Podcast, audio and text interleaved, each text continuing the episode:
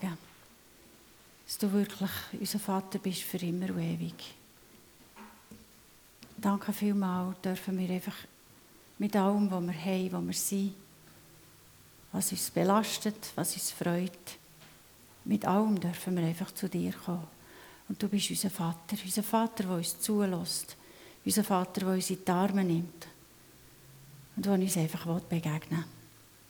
Merci vielmals, Jesus. Amen. Ja, haben wir schon wieder den vierten Advent. Und ich weiß nicht, wie es euch geht. Bei mir fliegt die Zeit einfach nur so davon. Und ich bin ganz ehrlich gesagt sehr, sehr froh gewesen, hätte es irgendwann noch vor ein paar Wochen oder ein paar Tagen verschneien, weil der Herbst ist so lang gewesen, bis in November rein ist Herbst, ist so schön gewesen. Mir fehlt die Wochen, wenn es nicht noch wäre, schneien, dass ich weiss, jetzt ist der Weihnachten. Und ich will ja, ich will ja eigentlich zweck sein für Weihnachten. Und dank dem Schnee und dank dem, dass es schon nach Güte geschmeckt hat bei uns in der Küche, bin ich doch jetzt auch nachher. Aber wisst ihr was? Eigentlich wünschte ich mir, dass ich jeden Tag nachher wäre für Weihnachten. Dass ich jeden Tag vorbereitet wäre, weil die geweihte Nacht ist ja eigentlich nichts anderes, als dass Jesus dann auf die Welt ist gekommen, damit wir heute in die Zukunft dürfen schauen und dürfen wissen, Jesus wird wieder kommen. Jesus ist nicht einfach da und jetzt ist vorbei, sondern er wird wieder kommen. Er wird zurückkommen zu uns. Ja, und so, weil Jesus gekommen ist, hat er uns versprochen, er wird wieder kommen. Und so haben wir heute Verheißungen, dass er wird kommen, wie die Juden dann zumal von Gott Verheißungen haben bekommen, so wie sie im Jesaja 9 stehen. Denn das Volk, das in der Dunkelheit lebt, denn das Volk, das in der Dunkelheit lebt, sieht ein helles Licht und über den Menschen in einem von Tode überschatteten Land strahlt ein heller, Ste äh, ein heller Schein. Mehr als 700 Jahre sind vergangen, wo die Worte von Jesaja waren, bevor dass Jesus dann eben auf die Welt gekommen. Und während dieser Zeit haben die Juden ein Reich nach dem anderen erlebt, das sie zum Teil beherrscht haben, zum Teil versucht haben zu beherrschen. Und in dem Moment, wo Jesus dann auf die Welt kam, sind sie von einem der härtesten Herrscher unterdrückt worden, nämlich von den Römern. Und sie haben sich gesehen danach, dass doch der Messias, dass er endlich kommt. Und in all diesen Generationen vorher hat immer wieder die Erwartung geflackert von dem Jesaja 9, aber auch vom Jesaja 9,5. Denn uns wurde ein Kind geboren, uns wurde ein Sohn geschenkt. Auf seinen Schultern ruht die Herrschaft. Er heißt wunderbarer Ratgeber, starker Gott, ewiger Vater, Friedenfürst. Seine Herrschaft ist groß und der Frieden auf dem Thron Davids und in seinem Reich wird endlos sein. Er festigt und stützt es für alle Zeit durch Recht und Gerechtigkeit. Dafür wird sich der Herr, der Allmächtige, nachhaltig einsetzen. An diese Worte haben sich die Juden geklammert. An dem haben sie sich festgestellt. Und sie haben sich vorgestellt, wie das wird sein. Schließlich heisst es ja da, der Nachkomme von David. Und David war ein grosser König und der Salomon auch, war ja auch ein Nachkomme. Also haben sie damit gerechnet, da wird ein ehrbarer, grosser, mächtiger König kommen, mit einem grossen Heer, wird die Römer davonjagen und sie werden das Reich beherrschen. Nur leider hat es nichts genützt, dass der Jesaja in seinen Worten in ein paar Kapitel später eigentlich gesagt hat, wie dass Jesus wird auf die Welt kommen. dass er wird als ein Geschundeten und ein Knecht kommen. Irgendwie hat das Volk das ausblendet. Irgendwie haben sie das nicht wollen. Und darum war ihre Vorstellung von dem mächtigen König, der dann wird kommen. Sie haben ihn erwartet, aber eben nicht als Knecht, sondern als König. Alles bestens, alles perfekt. Und ich habe mir dann überlegt, mit was für einer Erwartung könnte man das heute vergleichen, was sie dann hatten. Und mir ist es Paar in Sinn gekommen, die sich schon lange ein Kind wünscht und plötzlich gehört, hey, du bist schwanger, du bist in Erwartung, du wirst ein Kind bekommen, dir werden Eltern werden. Ganz sicher das Erste, was sie haben, sie haben sich mega gefreut. Hey, die Nachricht, wir bekommen ein Kind. Sie haben sich auch gefreut und was haben sie gemacht? Sie für an sich vorbereiten. Sie lesen alles über die Schwangerschaft. Was darf man in dieser Zeit, was darf man nicht? Was ist echt gut, was ist nicht gut? Bewusst oder unbewusst suchen sie andere, die auch schwanger sind oder die das erste Kind schon haben. Sie buchen Geburtsvorbereitungskurse, dass sie perfekt vorbereitet sind.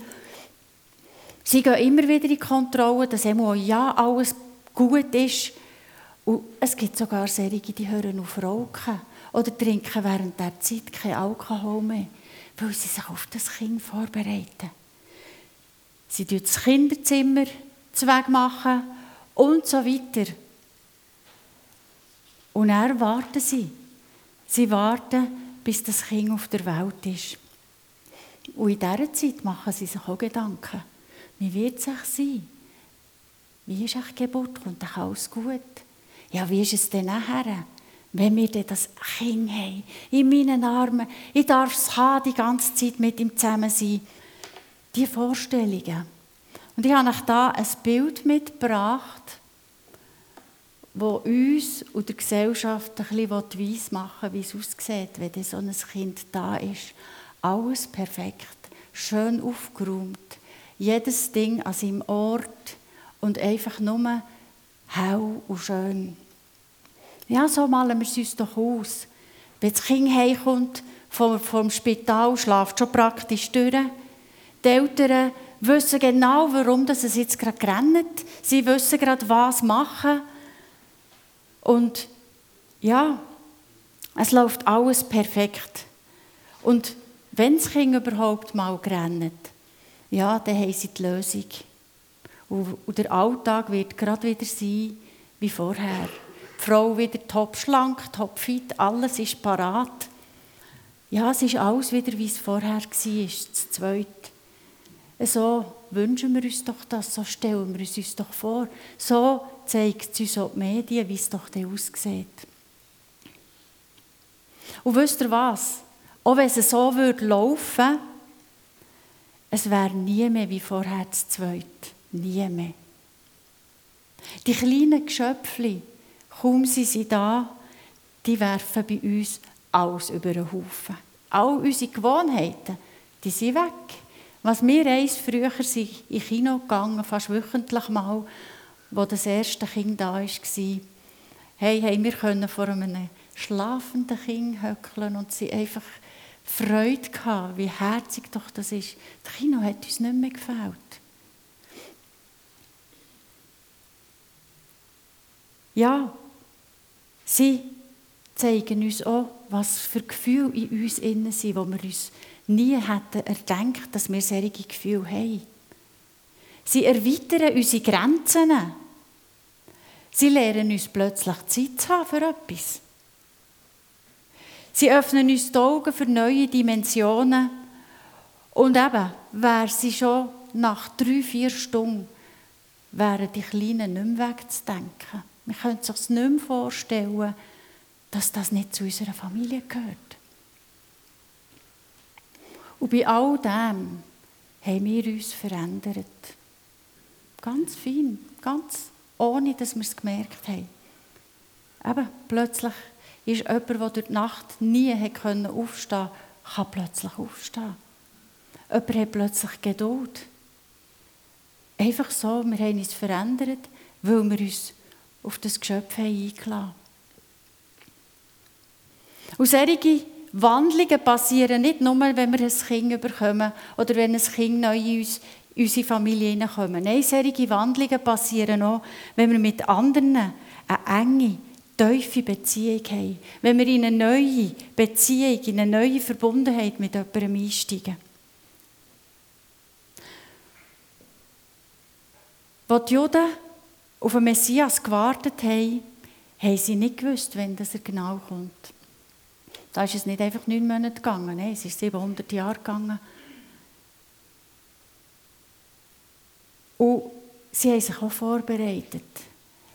Nur, wie ich vorher gesagt habe, leider haben sie sich falsche Vorstellungen gemacht. Steht nämlich nachher im Johannes, steht, der, der das wahre Licht ist, das alle Menschen erleuchtet, sollte erst noch in die Welt kommen. Doch obwohl die Welt durch ihn geschaffen wurde, erkannten sie, erkannte die Welt ihn nicht, als er kam. Er kam in die Welt, die ihm gehört, und sein eigenes Volk nahm ihn nicht auf. All denen aber, die ihn aufnahmen und an seinen Namen glaubten, gab er das Recht, Gottes Kinder zu werden – Sie wurden dies weder durch Abstammung noch durch menschliches Bemühen oder Absicht, sondern dieses neue Leben kommt von Gott. Die aber, die ihn aufgenommen haben, die aber, die Bereitschaft hatten, eine tiefe, enge Beziehung in ihr Leben oder ihn in ihr Leben aufzunehmen, haben Veränderung erlebt. Ja, wir feiern Jahr für Jahr Weihnachten. Und das Fest soll uns erinnern, dass Jesus auf die Welt ist gekommen. Wer ist Jesus für dich? Ist er das Kind, das in Bethlehem im Stall auf die Welt ist gekommen, dort ist aufgewachsen, dann gestorben ist und jedes Jahr kommt es wieder als Kind auf die Welt? Oder ist Jesus jemand, der in dein Leben gehört? Eine enge, tiefe Beziehung. Und du feierst seinen Geburtstag jedes Jahr. Und bist ihm dankbar für all das, was er gemacht hat und dass er eben in dein Leben ist hineingekommen. Ihr seht, der Unterschied ist ziemlich klar. Wenn Jesus für dich einfach jemand ist, den du kennst, von den Erzählungen her, wo du siehst, hey, der hat ein super Leben gehabt, der hat gut gelebt, so wie der zu leben wäre eigentlich auch nicht schlecht. Ähm, ja, ich probiere ihn doch mal zu kopieren. Hey, dann wird es anstrengend. Eine Person zu kopieren, wir werden nie sein wie die. Es wird anstrengend. Weil Gott hat uns einzigartig gemacht. Jeder ist anders. Aber wenn wir Jesus in unser Herz aufnehmen, und zulassen, dass wir mit ihm eine tiefe Verbundenheit haben, eine enge Beziehung, dann werden wir verändert. Nicht, weil wir uns anstrengen, nicht, weil wir es selber machen, sondern weil wir durch ihn umgestaltet werden. Und wenn wir in dieser tiefen Beziehung mit ihm leben, dann ist es uns plötzlich nicht mehr so wichtig, was die Welt über uns sagt. Weil wir haben einen König, der höchste, der liebste, der beste Freund, der jubelt über uns, der sich freut, der begeistert ist von uns, der uns liebt. Wir, haben, wir wollen Zeit mit ihm verbringen, weil wir spüren, es tut uns gut. Auch wenn es uns manchmal nicht gut geht, dann können wir zu ihm gehen und dort werden wir Ruhe und Frieden finden. Plötzlich verschwindet Angst und Hoffnung nimmt Platz ein.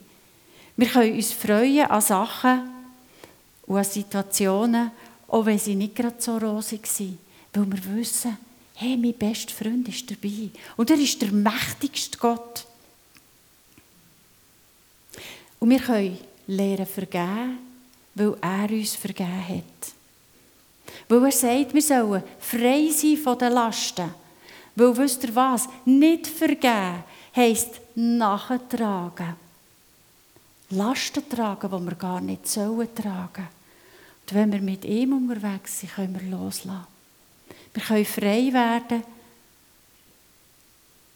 und wir sind nicht mehr eingegangen. Ja, all das passiert, wenn wir ein Leben mit Jesus gehen. Wenn wir ihm Raum schenken, wenn wir uns von ihm verändern und in dieser Beziehung festhalten. Aber ich sage euch eins, so durch die enge Beziehung mit Jesus unterwegs zu sein, wird es nicht immer nur noch Freude, Friede, Eierkuchen sein. Nein, es ist genauso wie bei dem Ehepaar oder dem Baby oder ihrem Kind. Die Eltern geben das Kind aber nicht mehr her. Sie haben es so gerne bekommen, auch wenn es eben nicht ihren Vorstellungen entspricht. Wenn es eben im Gegenteil sie sie davon abhalten können zu schlafen, weil sie nächtelang müssen wach sein, das Kind umtragen. Es schreit, man hat keine Ahnung mehr, warum das es überhaupt schreit. Man hat keinen Plan mehr, wie weiter. Oder wenn sie in Trotzphasen hineinkommen und man dann später, was ich manchmal denke, das Schlimmste oder das Wichtigste ist, man plötzlich merkt, was für Gefühle in uns innen freigesetzt werden. Und ich sage eigentlich nicht nur gute. Da fangen wir an staunen. Und ich glaube, so ist es so. Aber wir würden das Kleine nicht mehr weggeben, trotz allem nicht. Im Gegenteil, man verbindet sich immer wie mehr. Und ich glaube, so ist es so mit Jesus. Jesus weint sicher nicht oder rennt sicher nicht die ganze Nacht durch, das glaube ich nicht. Aber es kann sein, dass er die, Nacht, dass er die durch die Nacht wach behaltet, damit du Fürbitte machst. Es kann aber auch sein, dass er dich wach behaltet, weil er eben in deinem Leben auf einen Punkt zeigt, wo du dich verändern sollst. Und gefühlt ist das für dich unmöglich.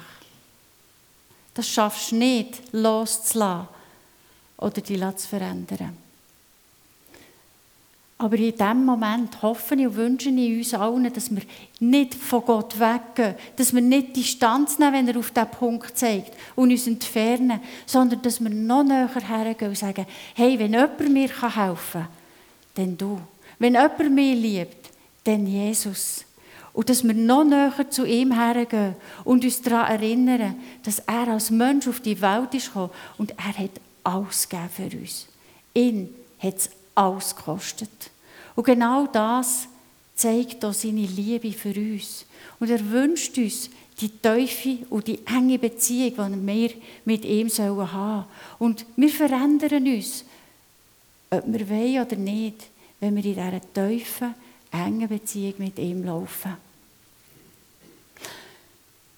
Und ich möchte in diesem Punkt mit euch jetzt eigentlich ganz konkret werden. Und zwar habe ich noch zwei Fragen und ich wünschte mir, dass ihr jetzt gerade selber ein miteinander austauscht. Und zwar, was sind deine Erwartungen? Was hat oder möchtest du dich, was, wie hast du dich vorbereitet oder wie möchtest du dich vorbereiten, dass Jesus in deinem Leben Raum bekommt? Hast du sein Zimmer schon vorbereitet? Oder die zweite Frage nach, wo hast oder wo denkst du, wird die Beziehung zu ihm dich in deinem Leben verändern? Nehmt noch doch gerade Zeit, tut miteinander austauschen. Das Zweite, ihr könnt auch miteinander beten und ich werde dann am Schluss abschließen.